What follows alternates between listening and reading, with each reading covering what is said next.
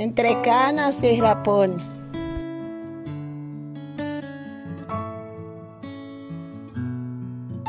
Al llegar a una población, el tren avanzaba más lento de su velocidad normal, por precaución o por cansancio, yo no lo sabía, pero eso me permitía a mis cortos nueve años ver al paisaje, las casas, a las personas, con una curiosidad insaciable de un niño que se sentía en medio de una aventura permanente.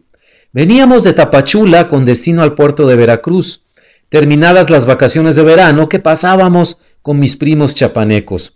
La ruta que hacía el viejo tren duraba un día y una noche completas, y casi en cada pueblo se paraba a dejar y subir pasaje, mientras una nube de vendedores de comidas recorría los pasillos. Había huevos cocidos, gorditas de frijol, picadas, tamales de mil hierbas y carnes, tacos y tacos y más tacos, horchatas, tascalate y bueno, hasta cervezas para el que quisiera.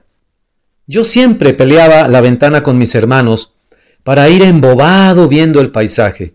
Creo que fue al llegar a un pueblo oaxaqueño, muy cerca del límite con Veracruz, que el tren bajó la velocidad y entonces pude abrir la ventanilla para sentir el aire fresco. Nos acercábamos a un arroyo y yo escuché primero unas voces altas, cantos y gritos de risas, y descubrí después que a las orillas del riachuelo estaba un grupo de lavanderas muy entretenidas en su labor y muy animadas, a pleno sol. La distancia con ellas era muy corta, apenas unos metros, y el tren iba a paso de tortuga. Para mi deslumbramiento, para mi eterno asombro que todavía no se me pasa, las mujeres estaban con los senos al aire, completamente descubiertas de la cintura para arriba. Se les veían las chichis, pues, tal como les decíamos de niños. Me refiero a todas ellas, las más jóvenes firmes y puntiagudas, las mayores caídas y en completo bamboleo, las de una ancianita, chiquitas, chiquitas como pasitas.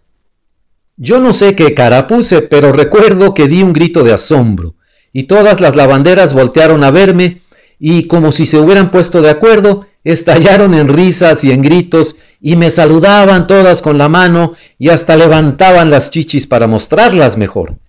Me puse colorado, pero muy colorado de la pena, pero nunca dejé de mirarlas. Había una fascinación, un encantamiento en ello con el que yo no podía luchar, sino solamente rendirme por completo.